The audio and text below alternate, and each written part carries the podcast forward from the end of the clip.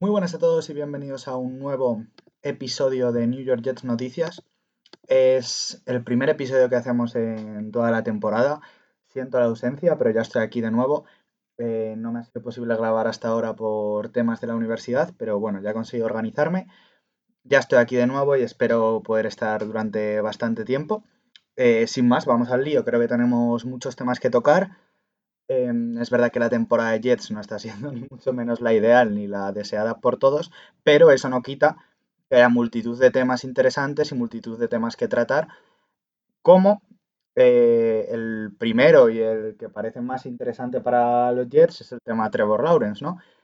Mm, hace nada, hace escasas horas, Trevor Lawrence ha hecho unas declaraciones eh, acerca de su próximo enfrentamiento contra Pittsburgh en el que ha dicho que ah, tendría muchas emociones en ese partido, ya que él se gradúa en diciembre y que es su senior, night, lo cual eh, nos confirma, si no queréis decir confirma, nos acerca mucho hacia la idea de que Trevor Lawrence no volverá a la universidad el año que viene. Ya lo dijo que no lo iba a hacer, eh, pero aún así, después de unas declaraciones en octubre un tanto confusas, hubo mucha gente que opinó que había posibilidades de que volviese para no jugar con Jets. Eh, yo desde el principio he dicho que eso me parecía una absurdez por dos razones. La primera es que al final cuando tú tienes el primer pick del draft, lo tienes por algo. Es decir, mm, ¿que podría saltar a los Jets para no ir a un equipo tan malo este año? Sí. ¿Y qué vas a tener el año que viene en el 1? Porque es que no hay eh, Kansas City Chiefs en el 1, ¿sabes? El equipo al que vayas, si vas con el pick número 1, tienes que ser consciente de que va a ser un mal equipo. Y New York tiene la ventaja de que es New York, que es el mercado neoyorquino.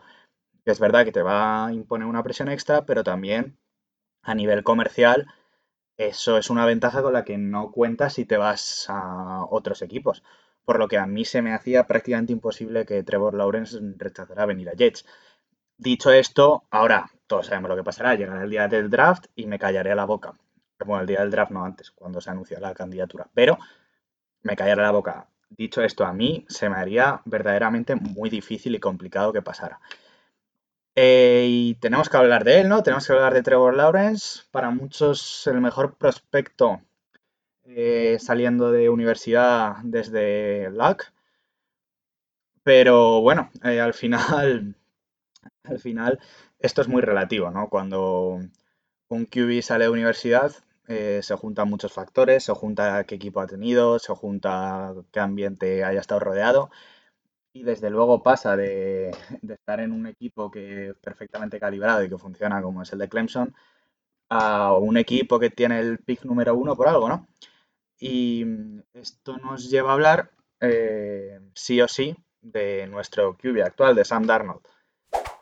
Si me preguntabais a principio de temporada, cosa que dije, a mí se me hacía imposible pensar que Sam Darnold no era nuestro quarterback de futuro. O sea, me parecía imposible, no me parecía lógico, me habría parecido un error. Ahora bien, me preguntas ahora, creo que rectificar es de sabios. Mm, creo que es lo mejor, tanto para Sam como para el equipo, que al final de temporada cada uno vaya por su lado. Me explico. Es cierto que Sam no ha dado ese paso adelante que llevamos necesitando él los dos últimos años. Mm, es verdad que ha estado plagado de lesiones.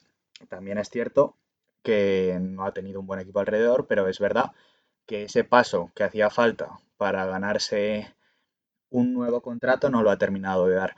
Si me preguntáis, yo creo que es la organización la que ha fallado a Sam. Para nada Sam ha fallado a la organización.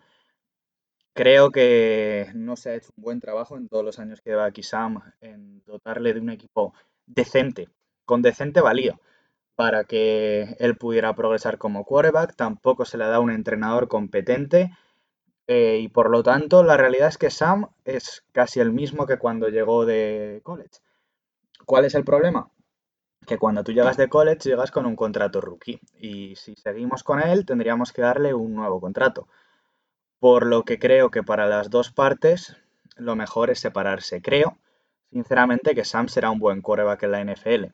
Dicho esto, que luego triunfe en otra franquicia no quiere decir que no me siga pareciendo que es la decisión correcta.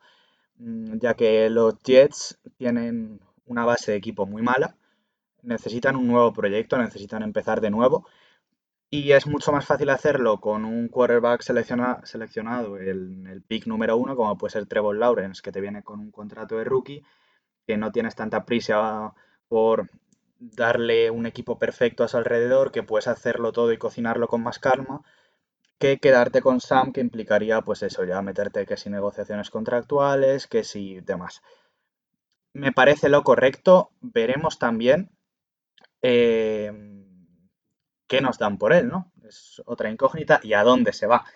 Eh, obviamente, si me, esto lo hablaba el otro día eh, con un amigo, mm, mucho me tendrían que dar para que se fuera a un rival divisional. Mucho, mucho un rival divisional, obviamente, ahora mismo, pues la única opción sería Patriots, ¿no? Sinceramente, para que se fuera a Patriots, creo que nos tendrían que dar un vagón de picks, un vagón, porque si no, no lo entendería. O sea, ante igualdad de oferta o incluso una oferta un poco mejor, yo lo mando a la otra punta del país, pero sin pensármelo. O sea, eso lo tengo clarísimo. Entonces se me hace muy complicado, pero si pasa, mm, no dudéis que me tiraré de los pelos de aquí hasta su retiro. Pero bueno, eso, veremos. Eh, puede ser que el precio esté rondando una segunda ronda, ¿no? Tal vez una segunda, una tercera, depende. Depende mucho de la situación del mercado, la verdad. Pero bueno, eso. Zanjado el tema Cubis, ¿no? Eh, pasamos a ver cuál es el futuro de los Jets, que nos espera de aquí en adelante. El futuro más inmediato y una de las pocas cosas que parece que todos los aficionados coincidimos y que tenemos claro es que no queremos a Gaze más como head coach, que lo queremos fuera de la organización y lo más probable es que se le hayan acabado ya las oportunidades en la NFL. Mm, no lo sé, uno, nunca sabe, este mundo es muy impredecible, pero se me hace difícil que alguien le dé la posibilidad de coger otro equipo después de los destrozos que ha hecho en Miami y en Jets. Es que verdaderamente es difícil encontrar algo bueno de él. O sea, su play calling ha sido horrible, su toma de decisiones ha sido aún peor, la gestión del vestuario ni hablamos. Eh, y lo que digo, cuesta encontrar algo que haga bien. O sea, igual lo único que hace bien, y que sí que es verdad que en eso siempre ha destacado, es que en ruedas de prensa siempre dice lo que hay que decir, lo correcto y nunca se equivoca. Pero mm, eso no es un entrenador. O sea, yo creo que a Gaze se, les se le han acabado las opciones y que es momento de seguir adelante con un nuevo head coach. No voy a comentar en este podcast sobre posibles candidatos, ya lo hablaremos más adelante, haremos un podcast específico de opciones, de veremos gente candidata al puesto, pero eh, por ahora no me voy a meter más porque no creo que en este primer podcast sea algo que competa. Eh, dejando a Gaze de lado, vamos al siguiente protagonista de la historia, que es Joe Douglas, ¿no? Mm, yo espero y deseo que Joe Douglas siga en el equipo. No sé lo que opinaréis vosotros, pero para mí hizo un muy buen trabajo en la offseason, centró sus esfuerzos en la offensive line. Es verdad que al principio la línea no terminaba de ser compacta del todo, pero bueno, yo era algo que me esperaba teniendo en cuenta que eh, has cambiado la línea entera, que no han tenido tiempo de, de, jugar juntos, de hacer química el uno con el otro, por lo que me parecía lo más lógico del mundo que mm, tardáramos en ver una línea sólida. Creo que en las últimas jornadas estamos empezando a verla, creo que aún no hay trabajo, pero también creo que, se que el pick de, mm, de o sea, bien, de perdón, el pick de Beckton fue un acierto brutal, ya veis, está siendo candidato para la Pro Bowl, lidera la posición de tackles. Y bueno, a ver, yo creo que se ha hecho un buen trabajo en la línea, creo que Joe ha hecho un buen trabajo. Sí que es cierto que creo que en el próximo draft deberíamos reforzar sobre todo la zona interior, pero mm, desde luego se ha avanzado en ese aspecto. Confío en que en el futuro sea uno de los grupos claves y fuertes del equipo, como creo que debe ser en cualquier eh, franquicia que quiera aspirar a ser sólida. Eh, en el draft también eh, hizo un muy buen trabajo. Si queréis, eh, luego en el, en el, futuro, en futuros podcasts, dedicamos un podcast entero a analizar cómo está siendo la temporada de cada uno de los rookies. y vemos cómo han ido evolucionando y cuál es su progreso y qué podemos esperar de ellos en la temporada que viene. Y por último, para cerrar con las cosas de Douglas, yo creo que el trade de Jamal Adams, si lo evaluamos ahora ya con un poco de distancia, mm, creo que ha sido del todo positivo, ¿no? O sea, llevamos dos primeras rondas eh, por un jugador que, pues bueno, para el equipo yo creo que se había acabado, que no nos venía bien ya. Y que mm, ahora en Seahawks la verdad es que no está haciendo las cosas bien, no está triunfando para nada, está teniendo una mala temporada, pero eso no quita que aunque Jamal Adams estuviera teniendo una grandiosa temporada, para mí el trade estaba bien hecho. El jugador no quería estar aquí, se quería ir, te forzó y tú sacaste el máximo beneficio que pudiste. Nadie apostaba por que sacaras esa, esas dos primeras rondas, por lo que aunque ahora Jamal Adams estuviera haciendo una temporada increíble, para mí estaba bien hecho. Eh, y nada más. Eh, tendrá Joe Douglas más de 80 millones en cap space para trabajar en la temporada que viene, lo cual le va a venir muy bien, le va a dar facilitar la vida en la free agency, va a tener muchas posibilidades. Y además va a tener muchísimos picks. Es algo que en lo que ha estado trabajando desde que llegó. Y pues bueno, en los dos próximos años tiene dos primeras rondas eh, pero es que luego además tiene bastantes más picks, por lo que mm, eh, tiene todo para poner las bases del equipo por fin y empezar a remontar una situación que la verdad es que ya cansa. Porque la realidad es que llevamos ya 10 años eh, sin playoff. Nos quedamos a uno de la racha más larga de la historia del equipo. Estoy hablando de memoria, si me cuelo, perdonarme, pero creo que es así. Y creo que tenemos que ser conscientes conscientes de la importancia que tienen las dos próximas off-season. Me parece que van a ser claves. Me parece que tenemos la capacidad de asentar las bases de un equipo sólido, de un equipo ganador a futuro o de darnos otra hostia como la que nos hemos dado año tras año en la última década. Eh, lo que se haga en estas dos próximas off-season va a depender seguramente cómo sea el equipo en los próximos 5, 6, 7 años. Fácilmente. Porque tenemos el dinero, porque tenemos los picks y porque yo confío en que tenemos el general manager correcto. Pero bueno, esto solo el tiempo nos dirá.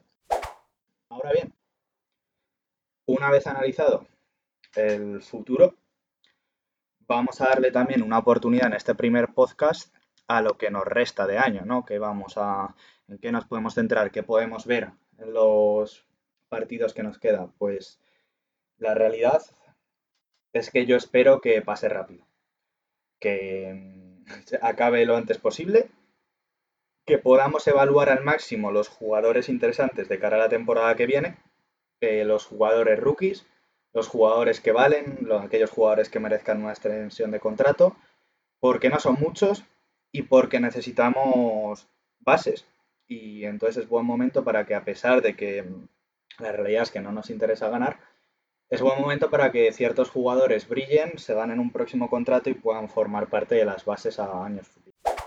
Ahora bien, también sería bonito intentar ganar algún partido, ¿no?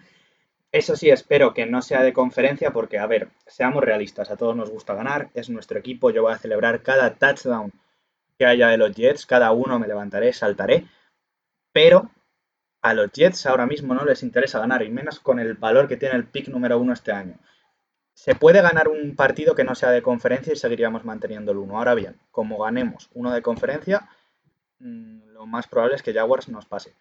Entonces, eh, pues eso, me encantaría que se ganara alguno, pero a ser posible que no sea de conferencia.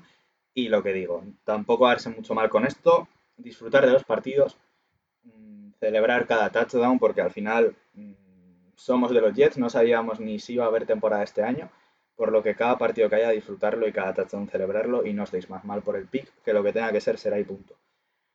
Dicho esto, me da mucho miedo el partido contra Patriots en la última jornada. La verdad es algo que me, que me inquieta desde hace tiempo ya, pero cada vez que nos acercamos más. ¿Por qué?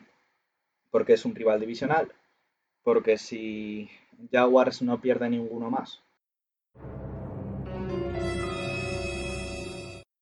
Vale, vale, vale, vale. Para aquí un segundo. Soy gilipollas. Estoy editando el audio y me he dado cuenta de que he dicho si Jaguars no pierde ninguno más. Obviamente, si Jaguars no gana ninguno más. Si gana todos los partidos que quedan, pues no va a tener el pick 1. Perdonar mi absurdez y continuamos. Y nosotros perdemos ese partido, eh, nos pasarían. Eh, tendrían ellos el pick 1 y porque hay posibilidades de que Patriots llegue a ese partido sin jugarse absolutamente nada. Y como Patriots llega a ese partido sin jugarse absolutamente nada, es que ya me estoy viendo eh, cómo ganamos y cómo Bill Belichick sale del estadio con una sonrisilla ahí medio dibujada. Y eso es que me jodería, no sabéis cómo me jodería. Pero, pero bueno, nada, esperemos que no pase. Esperemos disfrutar de lo que queda de temporada, lo que digo, disfrutar de los rookies, disfrutar de los jugadores que sirvan y a ver si hay suerte y ganamos algún partido. Eh, tampoco quería alargar mucho más este mm, episodio de vuelta, quería comentar un poco las bases, eh, aquellos temas más eh, que más están más interesantes están en este momento en el entorno Jets. Nada más, espero volver ya otra vez la semana que viene. La semana que viene tendréis otro otro episodio, depende de cómo esté la actualidad, será otro episodio de actualidad o me centraré más en algún episodio de estos, pues eh, analizando el trabajo de los rookies o similar, ya veremos, vamos viendo durante la semana. Mm, nada más, espero que os haya gustado y como siempre,